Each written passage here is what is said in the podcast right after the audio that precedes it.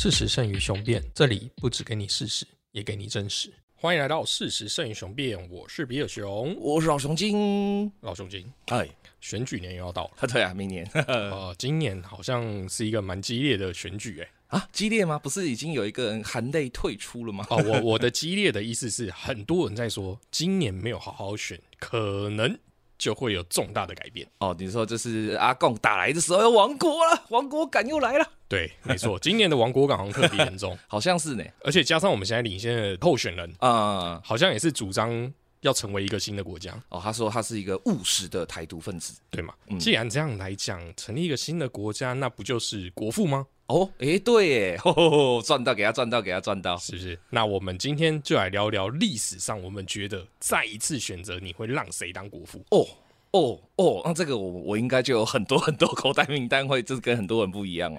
为什么要革命？我问你。革命哦，通常都是因为政府做太烂啊。哦，政府做太烂，所以你要革命。哦、革命不是带来伤亡吗？这这嗯不是一件好事啊！是不是好事？可是就是你知道烂到一个极限，就你觉得说我他妈好死不如赖活，不，这是这是我是活着还不如去拼一把的时候，就是。拿生命去跟他搏，就对搏过了就是你的。嘿，对，我觉得你这个讲法就是太过于不够精确。哦，很简单一点，就是不自由，无宁死。哈哈，怎么这么干话？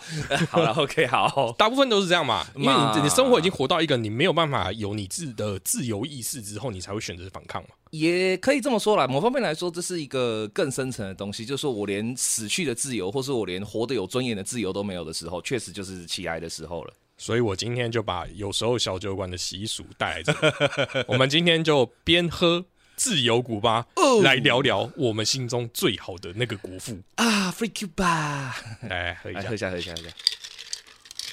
哎，哇，赞！你知道自由古巴为什么叫自由古巴吗？哎，我知道，我真的不知道。那你知道古巴产什么酒吗？古巴不是龙舌兰还是那个不是，龙舌兰是墨西哥。哦，哦，不好意思。，对，古巴是兰姆酒。哦，对对对对，那自由古巴的意思呢？毕竟可口可乐是美国的东西，嗯，古巴就是兰姆，把你把这两样加在一起，它就是一个自由的古巴。哦哦，是这样子哦，所以它就是兰姆酒加可乐，所以叫自由古巴这样。对啊，因为古巴没有可乐嘛，所以日美国人认为古巴没有自由。我靠，原来这是这么 这么这么讽刺的酒，我不知道，我听过这个名字啊。那我们第一个就先来从古巴开始、啊哦，古，巴哦，哦，古巴开始啊好哦，来吧。那就一二三，你说出你心中你觉得适合当国父的。一二二三，Che Guevara 我是卡斯楚哎、啊啊！你说那个活了很久，演讲都爆干场，然后这是没什么用的那个家伙吗？哎、什么没什么用，它的作用可大了啊因为我知道你这个吼那个战争狂热分子，一定是喜欢切格瓦拉，也不是你就是个愤青啊。好啦好啦，我承认。对，可是我我喜欢切格瓦拉的原因，倒不是因为他他战争其实打的很烂，你知道吗？怎么会呢？他靠一个小小的游击队就颠覆了一个国家不。是他，那是因为就是当时他的对手就是古巴那个时候的那个美国殖民政府太弱了，你知道吗？他不太不得民心的。他后来在危地马拉、在刚地呃刚果共和国，还有在那个最后就是那个他被抓的时候的最后的一个地方，那个呃玻利维亚都都失败啊，而且败得很惨。嗯哼，那你这样还说你觉得他适合当国父？哎、我觉得他适合当国父的原因，是因为他是真正的支持，就是也想实践共产主义，跟就是想要看解决拉丁美洲的问题。我觉得他的胸胸怀跟他想要解决的问题是一个国父的等级啦。事实上，他战争真的打得不好，他自己本人有哮喘，他就是在丛林战每次都差点死掉，不用等敌人打他，自己就差点死在那里了。所以他其实战争上并不算是表现的特别优秀，但我觉得他从年轻的时候那个摩托车日记开始，嗯哼，然后到他看尽了拉那个拉丁美洲的问题，然后看到瓜地马拉跟呃危地马拉被美国联合公国品公司这样子奴役，然后最后还整个政府被颠覆掉，然后美国人还一副这种哦，我们就是可以这样做。呃，我觉得他的心态是想要解决拉美一直以来变成美国的痉挛的这个这个这个心态，是国父级的。对啊嗯，你这样说的一副好像卡斯楚没有。我觉得卡斯楚没有，有好不好哎有吗？你不觉得，如果以身为一个国家来讲，你这样子让我就觉得切格瓦拉只是一个有想法的人，然后他当然是一个热血的青年，他他他那个叫做什么冲锋陷阵嘛，他有付出实践。对对对。可是卡斯楚呢，他是真真切切在实行一个国家应该有的一些规划。可是你看哦，嗯，古巴是不是就是人均教育水准是最高的国家前几名？呃，的确啦，对啊，诶，他是从国小到大学啊，到大学都不用缴钱、欸，对啊，对啊，对啊，对啊，而且甚至连医疗几乎也是可以是不用钱，你还跟台湾那个全民健保要涨价一样。可是这个就是跟北韩一样，北韩也是号称说他从国小读到大学都不用钱，然后他的那个呃房还会每政府呃对国家每个人配一栋房子这样，我觉得他不是做的事情而已。但你觉得古巴大学培出的人才在全球上 有有竞争力吗？我觉得那个就是，我觉得是上个世代资本主义荼毒共产主义的一个结果。我觉得不是诶、我觉得卡斯楚他最大的问题就是在于说，他对古巴的一些呃实施的呃政治也好，或者说他实施的改革啊等等什么的，他眼光都太小了，你知道吗？他的目的只有一个很简单，就是我要摆脱美国的影响。但大家都知道一个很现实、很残酷的事情嘛，就是你要摆脱美国的影响，几乎是不可能。说你敢不用美金吗？你古巴今天就算是进出口货或干嘛，在以前冷战时期，对了，你可以靠苏联老大哥，你可以靠这是华沙公约组织，但到现在，你看卡叔叔也投降啦，卡叔叔也就是古巴，古巴其实也算是就是半资本化了啦。你不要这样讲嘛，就是连强国都会投降了，你更何况是一个小小古巴？所以你不能用这样的标准来讲说哦，因为现在本来整个整个全球台湾诶、地球国嗯就是资本主义为大嘛，所以嗯，资本主义就会去欺压到共产主义，我觉得这是件很现实的状态。但我的意思说，你不能用说哦，共产主义的失败就认为卡斯楚是一件失败的事情。我我觉得是这样子，我觉得是这样子。你想想看，你想象一下，我们今天的主题是说谁比较适合当国父嘛？没错。所以说，如果是切格瓦拉他没死，就是他没有跟卡斯楚闹翻，嗯他没有跑，就觉得卡斯，你看他为什么会对卡斯楚失望嘛？因为他也感觉到说，卡斯楚其实你在乎的就只是怎么摆脱美国的影响力而已，你并没有真的要去实行所谓的共产国际或者说社会主义这样，你只是让你只是让想做就是让古巴独立化而已。那如果是切格瓦拉来当卡斯呃古巴的领袖，然后他一直假设他没死，他没有乱跑，他没有在玻利维亚被 CIA 抓到，他一直活下来的话，然后并且他坚持了这个思想的目标，他希望的是让拉美的国家联合起来这些东西，他的路线的话。会不会可以在今天这个好了，资本主义还是会赢，那苏联还是会倒，这个可能还是不会逆的事实。但是切格瓦拉的这个精神跟他的这个呃怎么讲，社会制度如果有留下来的话，他有没有可能变成一个在现代这个资本主义里面还能够稍微有一点抵抗的另外一个反对声音呢？赞同你说的这些，嗯可是你知道吗？我觉得这有时候就是进程问题，你不可能一次就到位。而而卡斯楚他其实有一个很好的，我觉得中心思想，身为一个国父应该都会有的东西。嗯，就在最后，我们民族主义崛起，他就是说我们要建立一个属于古巴人的古巴国。对。可是这个事实上是违反你知道马马列主义的。他没有共产国际的概念，他不是国家，是古巴人的古巴国。你并没有想要的确是这样说没错啊，可是问题是因为古巴长期都是，你看他上一个政府是美国扶植的那对种，对对对，算傀儡政权的，是傀儡政权啊。对啊那他当然要第一个是我要先把所谓的自治权拿回自己的手上嘛，对，这是第一个进程啊。嗯嗯嗯，那你看，等于说他现在要的不是所谓的建立一个新的所谓的叫做共产主义或社会主义的国家，嗯而是他要先让自己变成一个国家。哦，所以我觉得切格瓦拉可能可以适合当他下一任，也就是说。国父先建立了一个国家，哦那他伟大的继任者或是精神领袖，可以再延续他，maybe 是下一任的总统或是下一任的行政院长之类的，他一样可以把他的理念继续延伸下去。我觉得如果这样的话，我对你的观点是会觉得说，应该要颠倒。哎，你看到、如果是切格瓦拉先当国父，嗯哼，他先去做了很多这种思想的种子，哈，就是说我我们古巴人不能够只看到我们自己的独立，我们应该要做的是往下往后去联合墨西哥或联合就是呃，比如说危地马拉、瓜地马拉，然后哥斯达黎加这些中南美的国家，我们如果可以成为一个联合起来的地方的话，那很有可能会发生一件事情，就是说。美国就不会那么的害，应该说那么的可以把古巴压在脚下，或者说就是古巴只能够眼巴巴靠着苏联，它可以自己独立成为一个真正的第三国际。对啊，我呃，你说我这个就是你刚才讲的吧，就是很理想的去思考这件事情。哦当你今天古巴不成为一个国家，或是人家看不起的时候，谁跟你谈合作？谁跟你谈联合？哦，你这突然让我就觉得好像可以带用到台湾的情况。对啊，所以你看卡斯楚一开始，我虽然感觉你好像就觉得他在独裁或在强人，可是你看到亚洲那个很独裁的国家新加坡，他也是要嗯靠这样子的方式先先让自己强大嘛。那只是因为他的路线就是刚好是共产是被打压的，所以嗯他可能没有办法像新加坡这样子的复制起来。可是你看他给的所谓的全民的这些基础建设，或给他教育，或是给的政策，并没有一件事情是你看起来像是对人民不好的。确实，而且其实有一个还蛮讽刺的数据是说，古巴在卡斯楚时代的幸福指数跟在现代这个资本主义已经资本主义化的幸福指数，其实他们比较怀念以前呢。是啊，而且你知道吗？他跟我们以往这些独裁啊，嗯我们在讲的是共产独裁的一个领袖来讲，嗯他只有一点是最令人钦佩的，哦就是他不，他坚持叫大家不要立他的铜像，哦，对对对对，而且你看哦，他的那个钱币上面也没有他的影子，对反而切格瓦拉有。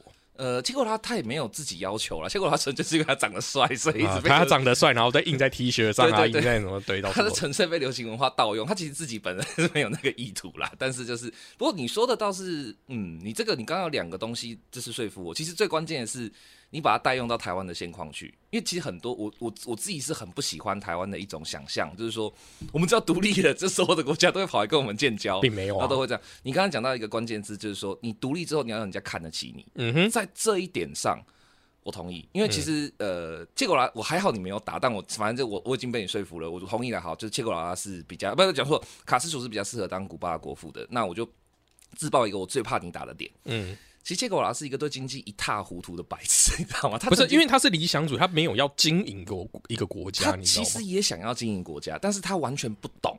所以其实卡斯楚跟这个会闹翻的关键原因，是因为卡斯楚曾经很信任切格瓦拉，因为他毕竟受高等教育，他是医生嘛，没错，他曾经委托他当古巴就是刚独立的时候，就是当他的那个中央银行的这是总裁。然后结果他就做了一件很狂的事情，他说：“哦，我银行总裁是不是？那我就把所有的就是美国的东西啊，所有的美国全部收归国有，我就全部我就二话不讲，我就把美国人赶走，然后所有的技术经理、所有的技术人才我全部收回来，然后没有人会用，就卡在那边，你知道吗？卡斯说傻眼就，哎，干你不是读过大学？哎、所以你看啊，这就是一个关键嘛。医生，你刚才有讲了，啊，我我我承认，就是切格瓦也是一个很好的医生，就像现在台湾有好几个很很厉害的医生嘛，对，出来啊，对，我们就不要讲那，对，但是呢，你这样讲哦，卡斯楚人家可是律师哦，啊，对耶，台湾历届的总统是不是都是律师？那应该都法学院的，不一定是律师，但都是法学院的。对啊，法学院真的超级多，对啊，所以你看，不是说切格瓦拉，哎、不是说卡斯楚不信任切格瓦拉，而是我们就看这个涉 历史的洪流，我们就会知道嘛。哦，念法律的会长这样，念医学的会长这样。等一下，我们还有其他更好的例子。真是哦，我是觉得哈，那个医学的，不是这个太明显。，好，没关系，这一轮呢，我们就先好暂时的让卡斯楚，卡斯楚成为我们心中比较适合的同意同意这个古巴国父。嗯，哦，那我们在这里，虽然我们不是要讲免责声明啊，但我们要想一下，让大家知道我们这次的逻辑。我们不是要去说哪一个人是真正的国父，哦，对对对，因为有很多时候这个东西是说不准的。啊，你有你的意识形态或立场，你可以觉得是。那我们只是用我们角度看，说，诶，如果他当国父会不会比较好？对，而且其实还有另外一个是，呃，我那个时候在准备这个题目的时候，我想要讲在这边讲，就是事实上国父啊，很容易会被呃华人或是亚洲人认为说是一个人，他好像是一家天下这样。事实上这个是非常不民主的，这比较像帝王，你知道吗？所以其实国父从来就可以不是一个人，事实上应该是哦国父们。所以事实上，在真正的历史洪流里面的话，我们刚刚讲的比较像是找一个比较适合，它重点是适合。对，但是事实上，你真的要以历史的观点来论的话，事实上，切格瓦拉跟查叔叔绝对都是古巴对，绝对都是对对。他是差不多等级。差好，既然你刚才讲到一个关键字叫国父们，嗯，那我们就来聊聊国父们最容易被争议的那个国家——美国。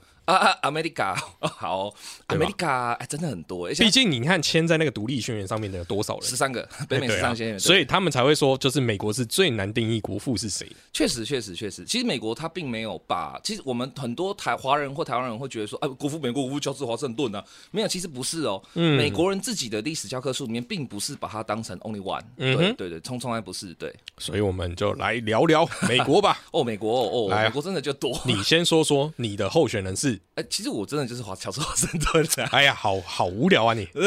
那我就来一个富兰克林。哦哦哦哦，哎，一文一武，哎，的确是那个时候文武的巅峰啊，嗯嗯，那一样，你先。好，我先好。好，小偷华盛顿很简单啊，因为这毕竟在那个年代下，就是从波士顿茶党事件之后，基本上英国已经跟美国殖民地彻底闹崩、闹崩、闹掰、闹疯之后，事实上当时美国殖民地的风气是一片倒，几乎是一面倒的哦，就是赶快投降，赶快跪，因为当时英国是地球上最强大的国家，没有人相信我们这个小小的殖民地，而且我们也没有什么正式的军队，我们也没有正规的军事训练，我们这是一群连活着都很辛苦的人。你还跟他打个毛啊？唯一敢揭竿而起，唯一敢正面出来说不行，我们这时候就是要刚，这就是少数华盛顿要！是没他的话，真的是不会有美国的，对啊。你真的就是，你看，你又跟切格拉一样嘛，就是 讲不赢人家，就是先动手开干。呃，不是，可是你想想看，世界上哪个国父不是这样？都是这样啊，讲不赢人家以后就干啊。对啊，是啊。可是你知道，有很多人其实就是靠你看，你看，刚有讲的切格拉，其实有一部分是蛮思想的，就是他在思想上是有有有有主导，所以事实上你还是可以用思想去影响。是整个政治体啊，对。可是你的思想要能够产生影响之前，你必须要先有足够的底气啊。那个底气就是我必须要听你的思想，我打不赢你，或者说我在某种程度上跟我承认你有，就是让我坐下来听你讲话的的能力。这样，哎，所以啊，嗯，富兰克林就有这种能力哦。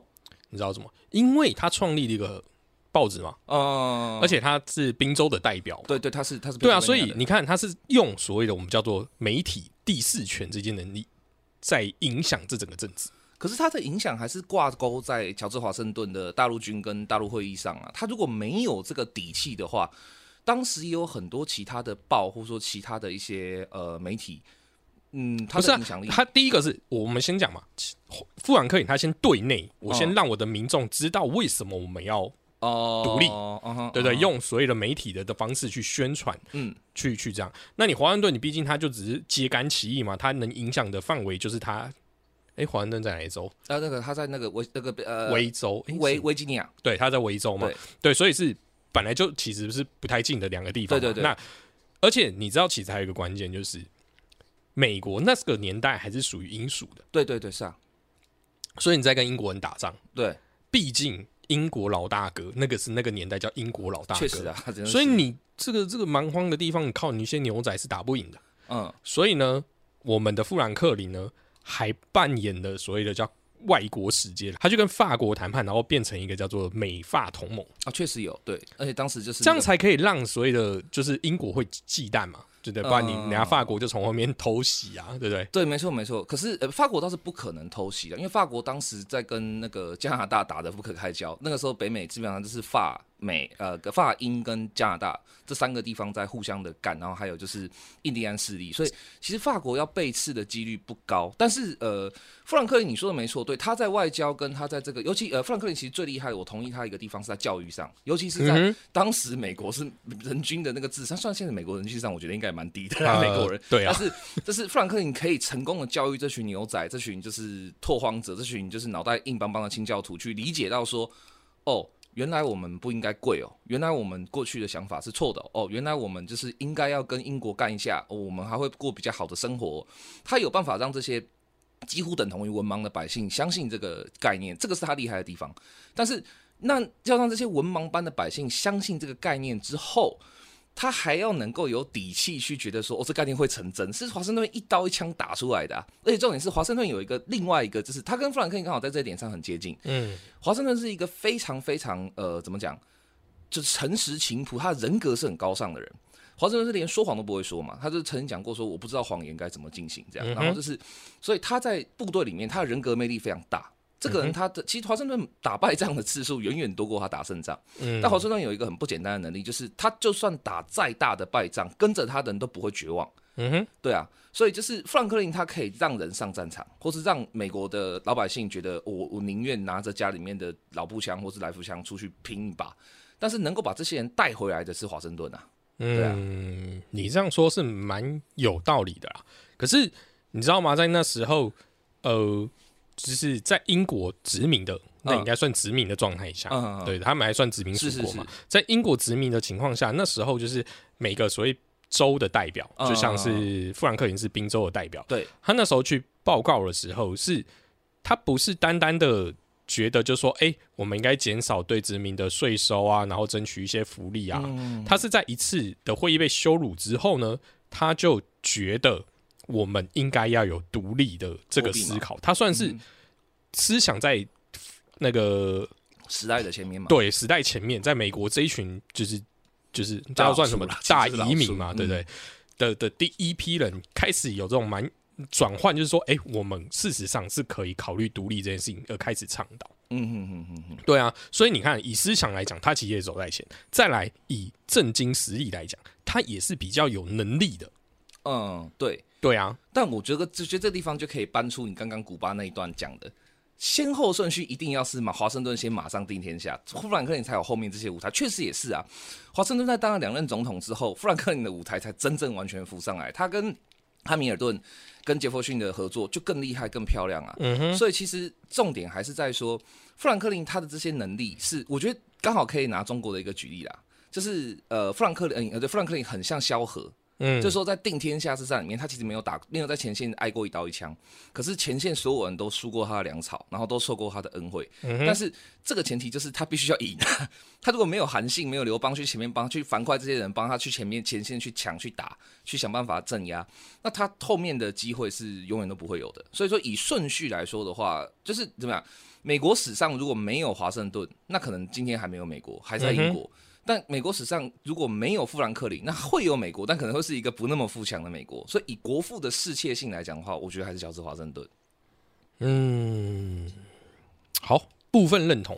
那我在最后提一个，好，来来来，美国币值最大的纸币是多少？呃，币值最大一百吧，是吧？那一百上面是富兰克林，靠腰嘞，你说这样子啊！他是不是美国人心中认为最有价值的人，把它放在那个没有没有没有？我觉得那是因为富兰克林他从以前就是非常会理财，的确，而且你不要讲别的，富兰克林他最厉害的本事其实就是他在大陆会议的时候，他说服了美国民众用美金嘛。你知道美金在现在在听起来是一件超级屌的事情，在当时刚出来的时候，是全世界都觉得说啊，你一起笑哎、才会觉得说你可以发行一个新货币，啊、你黄金储量有多少？然后那时候还是金本位嘛，那世界各国会承认吗？什么的？曾经大陆会议发行的那个美金货币，就哎，那个还不是货币哦，那还只是叫做那个类似国债券的东西，就是说我们想要独立，所以我你要不要先投资一下？这样，那个曾经是非常乏人问津的东西，的确是富兰克林一手把它炒作起来的。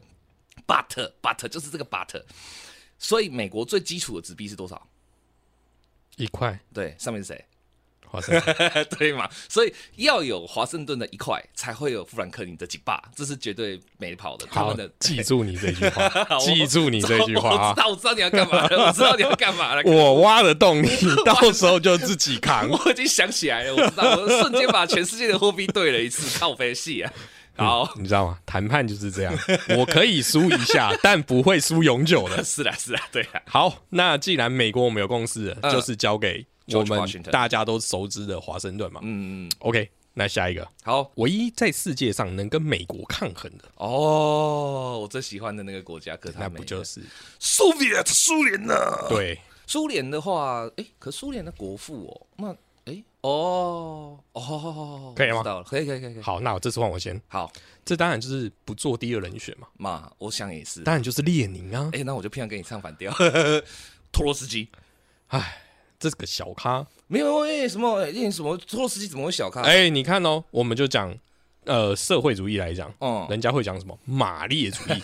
请问你的托洛斯基在哪里？托洛斯基是有人讲嘛？马列托主义吗？没没有啊。是没有，确实是没有。但是托洛斯基有一个很屌的号称，稍微等一下，我那个造成有点忘记，我看一下哈，不好意思，呃，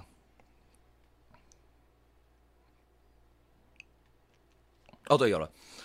托洛斯基的号称还有一个更屌的，你说马列主义是吧？他是正统马克思主义的继承人，苏联红军之父。列宁没有这个称号哦。哎、你是继承人，我是并称呢，哎、呃嗯，哎、对哦、好了，对了，这样是不是还是我高了一等？那他他没有苏联红军之父的称号啊，对不对？我还是在战争上赢你，对，没错，老兄弟是爱打怎样？，对，你看你怎么选，都是选到这种就是枪杆子出政权的。没有啦，不是枪杆，只是应该说在小长军的心里面，就是国父确实他这是一定要有一个必要条件，你知道，这是有充分条件跟必要条件嘛？必要条件就是你一定得要靠近枪杆子，没靠近枪杆子，像列宁这种只会打嘴炮、超熟啦，我是不大，嗯，不行，什么叫只会打？哎、他在德国嗯，拿到了很多资源，哦，回来拯救这个 政体。你说他只是嘴炮，啊，他真的就嘴炮，他他才开过一枪啊，他前线打过嘛，他曾经就是每次都是革命的时候，他就在国外爽啊，不是在贝加尔湖，就是在这是什么地方，然后还买了一大堆莫名其妙的东西回来。你说他在德国募资都对，他募了多少辆劳斯莱斯给他自己，你自己知道吗？他的募募十辆劳斯莱斯给他自己，这种人，你说他是什么国父？好啦，我是觉得列宁哈，我同意他有一点很厉害，就列宁这个人，他永远打不倒。他的韧性的确比托洛斯基还要强得多。就是列宁这个人一生，你看他进出疗愈无数次，而且他是跟刘备一样嘛，几乎都到四五岁、四五十岁的时候，他除了一个被世界各国所讨厌的危险分子之外，他啥屁都不是。嗯，但他还没放弃，他还可以继续这样，就是相信说，我可以斗倒当时也是世界数一数二大的沙俄帝国这样。可是你知道，列宁事实上才是他其实心中的理想，真的很接近马克思。确实啊，确实啊，因为他们两个时代接近。它其实就像我们之前在讨论所谓的社会主义那一集一样，当你要完成完美的社会主义，你势必就是要经历法西斯的那一个阶段。你是说就是哦，我知道了，对我们那集的确是讲述说你要到完美的共产主义啦，你一定要先有一个过渡，但是过渡就是所谓的社会主义。对，那老实说，列宁就是那个过渡，只是被被人家。不能理解了。可是我觉得列宁的过渡有一个很坏的地方，而且这一点是托洛斯基做的比他好很多。对你说的没有错，列宁他是比较能够审时度势，或者说他看的比较远。确实，那托洛斯基这个人其实 说真的啦，这个人蛮有趣的。这个人他有一个最大的特色是什么？就他一生其实有很多次的转变。嗯哼，他一开始事实上是反共产主义的，但是因为他后来爱上他的第一任老婆，他老婆是共产主义者，是马克思主义者。然后就为了他老婆相信了马克思主义，然后托洛斯基这个人呢，就是他也他的最经典的特色就是他是一生中有好多次好多次的变换。然后一开始他是比较亲近所谓的白共，就是说，呃，资本主义是一定程度可以允许的，应该要先改变的是经济结构，而不是政政治结构。嗯，然后又被当时他的另外一个，就是他这个人一生大概重婚了无数次，他就是到一个地方搞革命，他就会跟那个女人，那个地方一个女生在一起，然后前一个老婆就抛弃，这样，反正这很奇怪。然后他又被另外一个女人就是影响，然后就觉得哦。原来不是这样哦，要不能跟白共亲近，要跟赤共亲近，他就是一生这样一直变变变变变变变变，这这是托洛斯基的特点啦。嗯哼，但是托洛斯基的这个特点带来了一个好处是什么？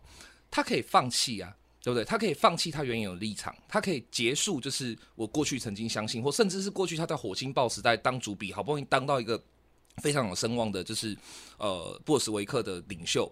然后被列宁直接拔掉之后，他可以马上再换一个，我再起来，我变苏联红军之父这样。他之前是完全没有枪杆子经验的人，所以如果是托洛斯基来当国父的话，我觉得他可能真的可以做到，就是你说的那个过渡。嗯，他会有 ending 的时候，但列宁没有 ending 的时候啊。列宁他拿到了集权，他说我们现在只是在过渡，但他没有指定一个结束的时间，他就一直这样下去。不是啊，因为他是世界上第一个。对啊，对啊，对啊，第一个社会主义政权确实啊，确实是。他怎么会知道他能做到什么样？他你要给他时间让他出来啊！一个人人生在执政了不起就是三十年而已。可是你还是要设定时间表啊！你看这个时间表是可以设定的嘛？你记得小平叔叔吧？他至少有指定到这是那个呃那个谁啊？胡锦涛嘛，对不对？胡锦涛之后确实是没有人了啦。这可是就是他至少他可以，你可以设定啊，你是可以设定时辰的啊。所以他前面有苏联给他的一个。教科书，所以他可以有这样子的想法。哦，你是指说，因为前面哦，我的意思说，你不能对第一人有这么苛求。哦，太祖嘛，啊，对不对？他根本就不知道嘛，他只在踹而已。但是你看，他其实一开始并没有想要那么集权啊，只是他会，他也知道，就是如果不这么做，根本做不到他想要。确实的，其实他一开始并没有要马上做社会主义这件事情。对对对对对，其实电影真的没有，真的没有。他他是因为。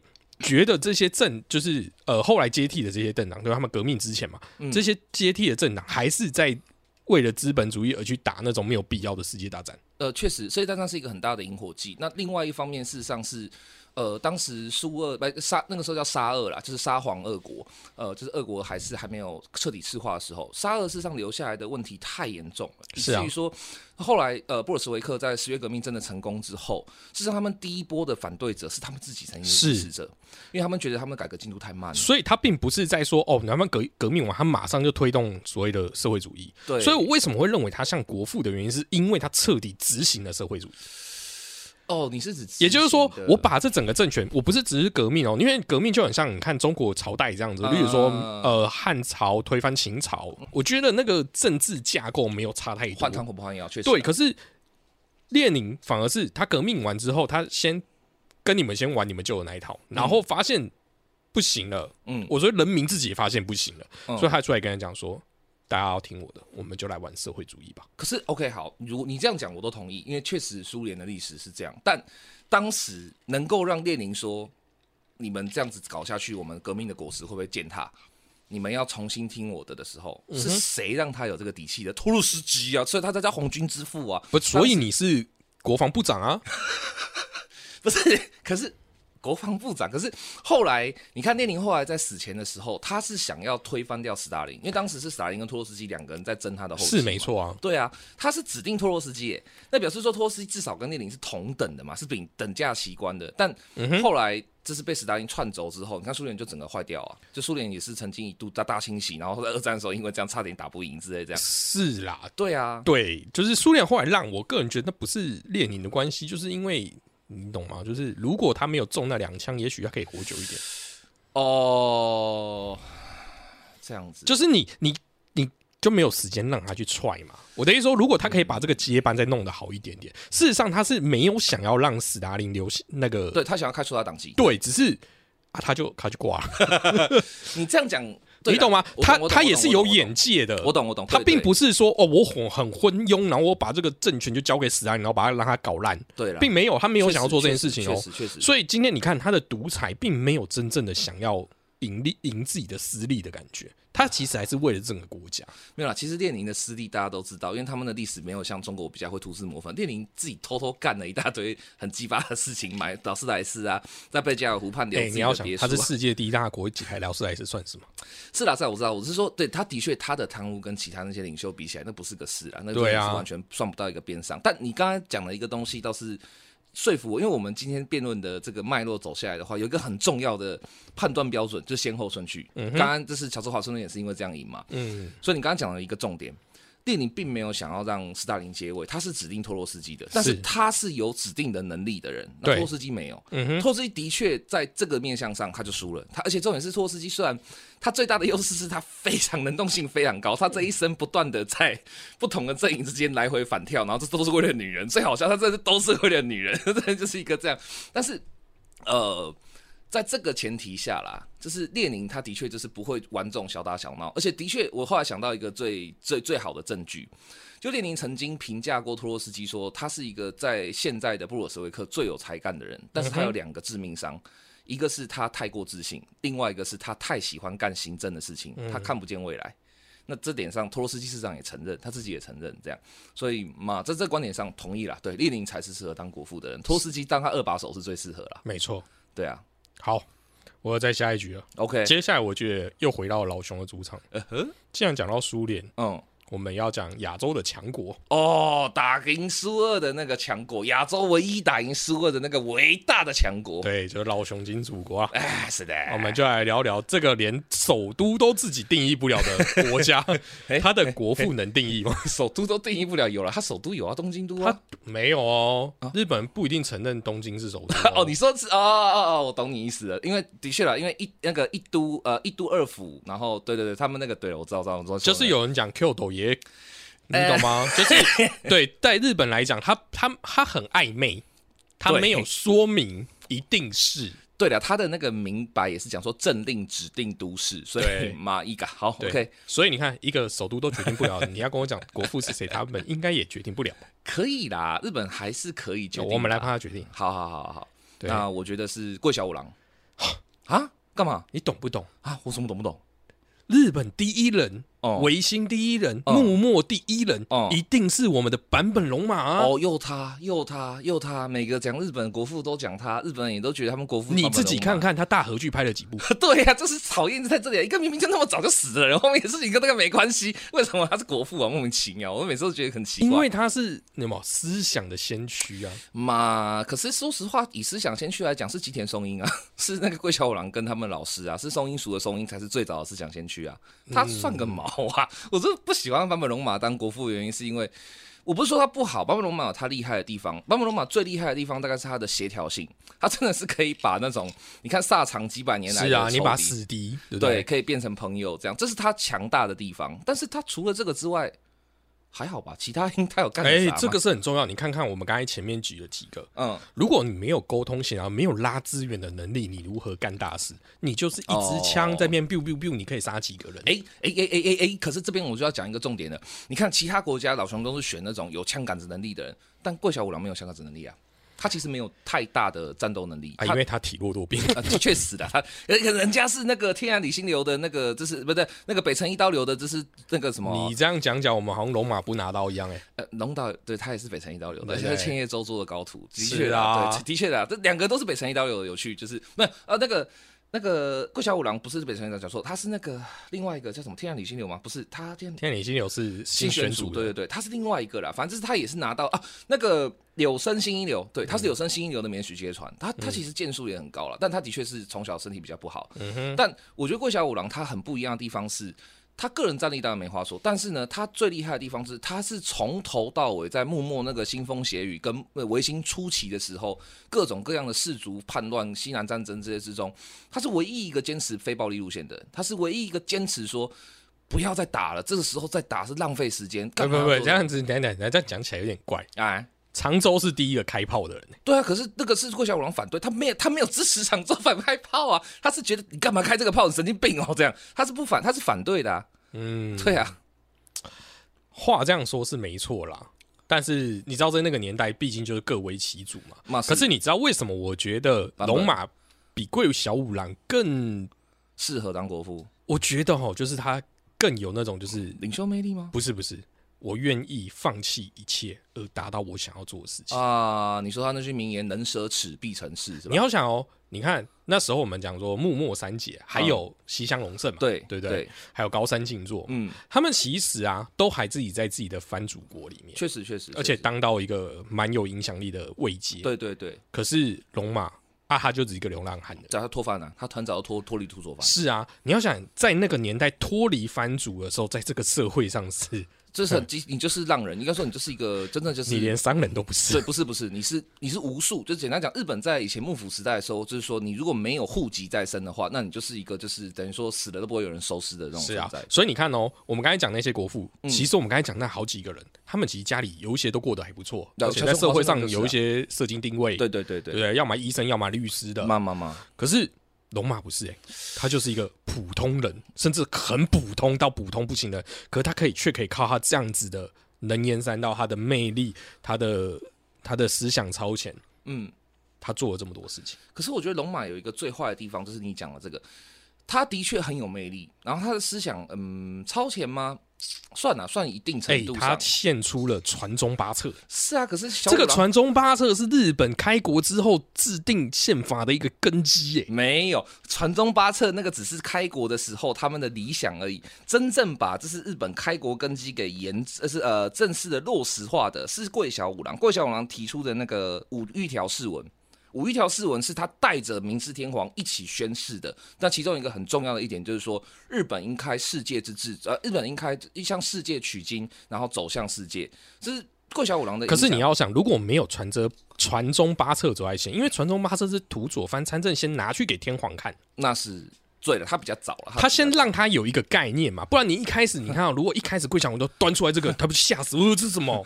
确实啊，你要先给人家有一点讲说，哎、我们来个白话文一点简单的版本，告诉你，哎、我们未来的国家希望是长这个样子，你看好不好？啊是这样子那，人家会问你说 how to do，那这时候桂小红来出来告诉你，我们应该怎么做。对，可是我觉得龙马有一个很坏的地方，我刚没讲完。他作为一个国父，他太不自重了，你知道吗？龙马为什么会早死？就是他一直觉得没人会杀他，他就觉得大家跟我都跟我很好啊，大家都是为了这个国家，应该不会有事吧？然后你看的话，就被就是突然之间一刀啪就掰了，身上还带左轮枪哎，所以我觉得以一个国父来讲，罗马太他他是一个很强大的外交官，我同意。但以一个国父来说，他就做不到像小五郎这样一潜伏在京都潜伏十年呢。而且就是我真的就是当艺妓干嘛？化妆女？等一下，没有城府，不觉得人家会害我这件事情，到底跟国父有什么关系？你作为错了吗？错了呀！你作为一个国父，当然就是你要去斗最多的人，你要对斗政府、斗内鬼、斗什么、斗这些东西。你如果只有理想的话，那就这不就跟切格瓦差不多？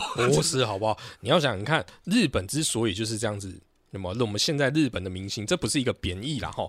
我说现在日本就是那种大家就是暧昧不明，不敢把话讲清楚，要阅读空气这个状态，就跟龙马恰恰是颠倒。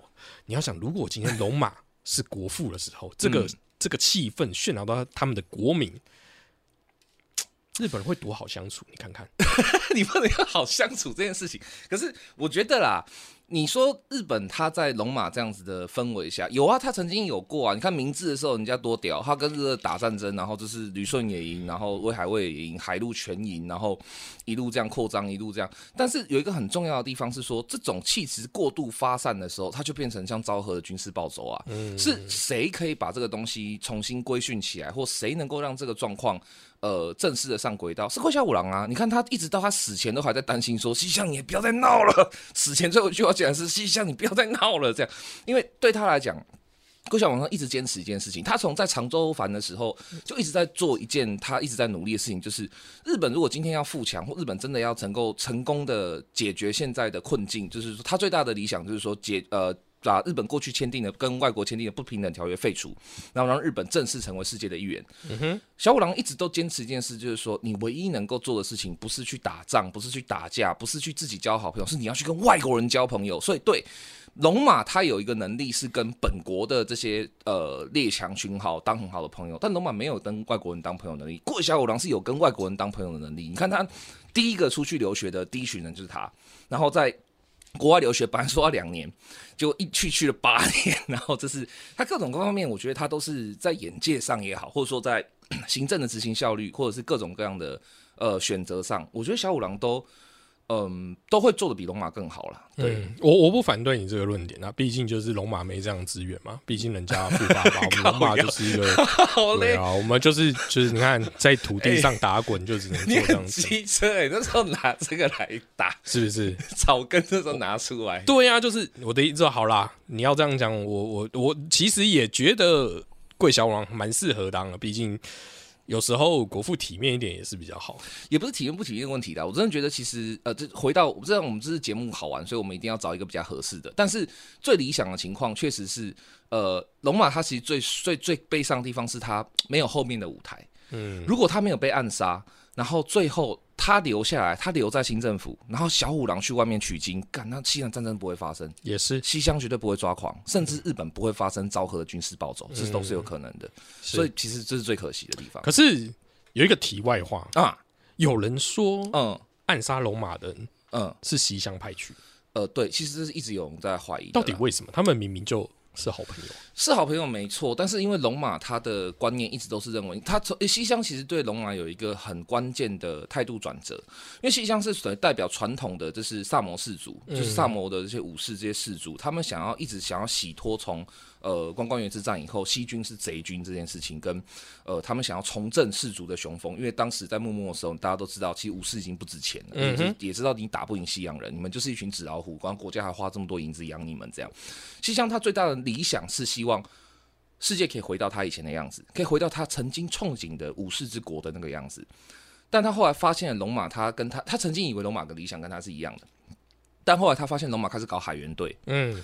你开始想要把眼光放到海外，跟你竟然放弃了刀，拿出左轮手枪的时候，西乡的某一个部分对龙马的这个信任是完全崩坏的。嗯哼，他基本上就认定了一件事情，就是说，原来你也是洋鬼子啊，原来你也是想要跟洋鬼子当好朋友，不是跟我当好朋友的。他说，西乡这种萨摩的性格来讲，这是不可以接受的，这已经踩到了线中之线。这样，所以这后面西乡发动西南战争的时候也是啊，就是他就其实西乡有讲过一句很。耐人寻味的话了，就这这也是为什么很多人怀疑说龙马是他杀的。他说就是呃，我最好的朋友都不在了，我还要因为我最好的朋友都都能够下手了，我还有什么不怕的？嗯，对对啊，就是这样子。唉，太遗憾了，蛮遗憾的啦。西乡真的是也是一一方豪杰。嗯，日本的开国就不是这么的 感觉就不是这么的。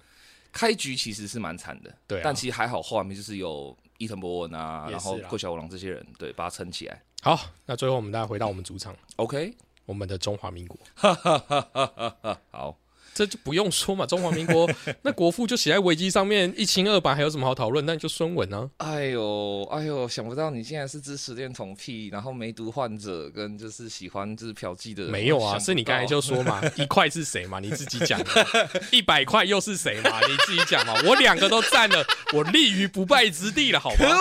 可恶，我就知道。你请问你还有什么可以跟我拼？我跟你讲，我跟你讲，我跟你讲，孙文身边一直都有很多很多女人，但是很少人注意到孙文身边还有一个非常忠诚的男人，就是黄兴八子将军黄克强。嗯，对啊，我觉得克强真的可怜的啦，真的是他干嘛这被孙文一生这样子糟蹋，我真的觉得被糟蹋哎、就打都是他打，然后就是整个整个国家的基本架构都是他一手这样插插起来的。然后被孙文各种各样的羞辱，你看在中华革命党的时候，把他当场赶出去，然后还还是挺他，就没有领袖，我只认孙中山，大哥就是孙中山，这么拼，这么拼，这么这么努力的人，然后他竟然曾经差一点被这个历史遗忘，我就觉得，我、靠，这个人太可怜了。那你要想，为什么他这么痴迷的要追寻孙中山？我觉得黄兴这么不是痴迷啊，黄兴 那讲得有点怪，突然有点就是 BL 味道出来，没有啦。黄兴会那么挺孙中山的原因，是因为呃，黄兴他一直都清楚一件事情，就是他毕竟是比较江湖帮会出身的，是啊他是哥老会，他是光复会，他就黑道啊，嗯 你不能这样讲了。当时谁不是黑道？孙文也是黑道，人家洪门烧香大哥呢。反正就是，呃，他比较清楚的知道一件事情是说，他出身自行伍，然后他是执行者，他在前线已经拉了很多仇恨，嗯然后他也要。去担负很多人的生计也好，或是跟随他的，其实上当时跟随黄兴等人远比跟随孙中山的人多，因为黄兴重情义啊，是对那就是他很知道这件事情，所以他知道说他能够顾及到就是他身边的兄弟，但他需要一个眼光比他高的人，就是可以看到更远的未来，或者说能够把这些他可以找到黄兴可以找到问题，问题是满清的腐败，问题是皇族内阁的失败，问题是李鸿章这个裱糊匠，问题是列强根本看不起中国，但他找不到解决问题的方法，或者说这个问题暂时解决以后，一百年后会怎么样，他看不见。所以他觉得孙中山是当时唯一看得见的人，所以他才会那么的支持他这样子。对啊，但我觉得孙中山最过分的地方就是这个，你是有看见一些东西啦，但当时看得见的人真的只有你吗？我看是不是哦？可是你刚才你看，我们在讲日本的时候，你就说桂小五郎可以跟外国人交朋友，嗯，我们的我们的孙文也是会可以跟外国人交朋友，他赚了不少钱回来啊。对啊，他很会跟外国人交朋友，他确实很会跟外国人交朋友。是啊，你看你刚才就就是不能推翻自己的论点嘛。对啊，可是问题是，他跟外国人交完朋友以后，然后他带进来的东西，外国人都说，外国人后来都很生气，问他说：“你到底把它用到哪里去了？”然后孙文就说：“我不知道啊。”这对啊，不是中国中国那么乱，大家都知道的事情，不是我能控制的啊。是这样讲没错，就是应该说不是这样讲没错，应该说孙文他最坏的地方，我们这些师德、嫖妓什么那些，我们都先不讲了哈。孙文我觉得他最糟糕的地方就是他一直都有一种非常强烈的恋恋战，然后对权力的恋战。他不能接受别人跟他是反对的，但你又说要建立一个民主之中国，这个是最奇怪的地方。黄兴反而是一个非常能够接受不同意见的人，跟非常能够接受。你看黄兴甚至是呃跟袁世凯去会谈的时候，只有他敢去啊，其他人都不敢去，只有我去啊，对啊，所以就是黄兴反而某方面来讲，他是兼具了呃就是龙马这种外交性，然后跟呃小五郎的这种细腻跟就是比较能够行政的方面上的事情。那怎么会不是他呢？那孙中山其实他到最后他就是怎么讲？中山就是一直借势啊，他就是东借西借，东靠一个西靠一个。然后当时事实上也一大堆，像陶成陶成贤这些人，就是都反对过孙中山，都说过说你这个人真的不行，你真的不适合这样。所以我会觉得孙中山他最不适合成为唯一的国父了。我承认他也有贡献，他真的有。对，但他不最不适合成为唯一的国父的原因，就是因为这个人太练拳了，他太恋战，他真的对那个恋战太可怕了。我我觉得对啊，你说的没错啊。可是就我们在讲的嘛，你还是不可能让一个八九出来当国父啊。那你可以选别人嘛？我们可以换一个其他的对手嘛？也许我可能可以投你一票，那你干嘛选中中山选别人就好了嘛？好了，没关系啊。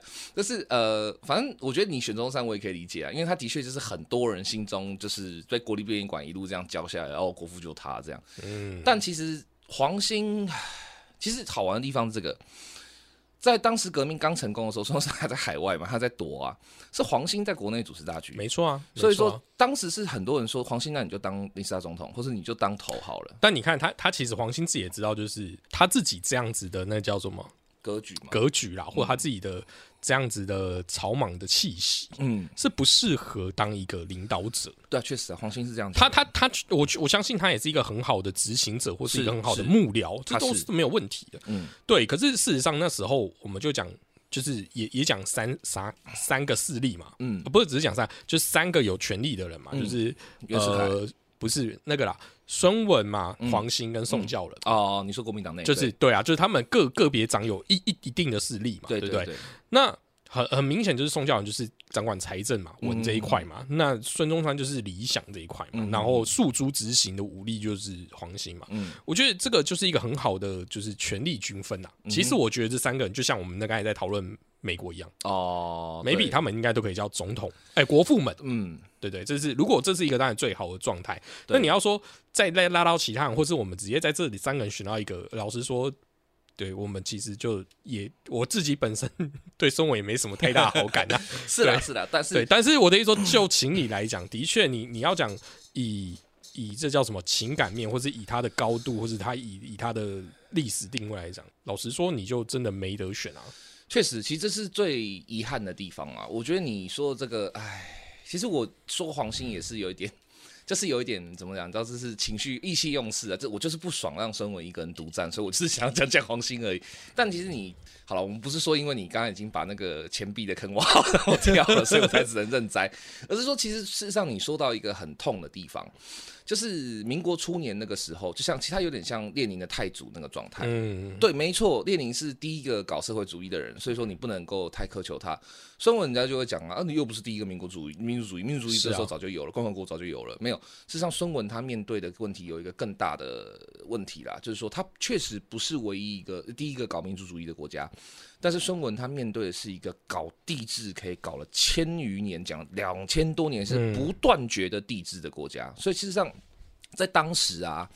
呃，你如果论思想的话，就是单纯以思想来讲的话，章太炎、陶承贤绝对比孙文强一百倍。嗯你如果以能力，应该说手腕来讲的话，汪兆铭跟就是陈其美也比孙文强一百倍。那如果你单纯以义气、勇力、武器跟呃，应该说就是呃，就是人人人的这个怎么讲魅力来讲的话，黄兴跟胡汉民比他强了一百倍。嗯，但是有一个东西是孙文他们，就是孙文超过这些人的。说实话，就是孙文对于中国地质的研究跟中国地质的理解透彻的程度，确实在那个年代，在那个时候，一九一一年进呃前后那个时期，无人出其右。嗯哼，所以要能够跟这个千余年不不不坠，然后完全没有一秒钟断绝过的这个地质大国，而且他这种也是最可怕，这个国家两千年前的文字他看得懂。嗯，你要跟一个这么绵长的地质战斗的话，确实啦，讲句最难听的话，不够不要脸都不行。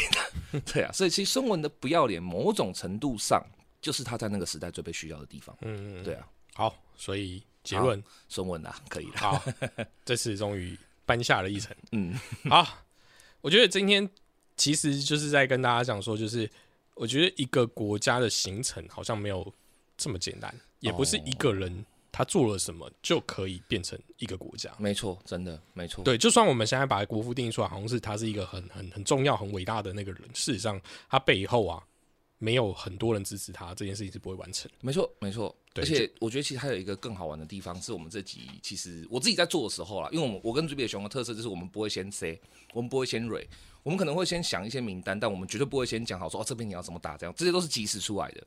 所以我那时候在看到这些东西的时候，我其实第一个想法是。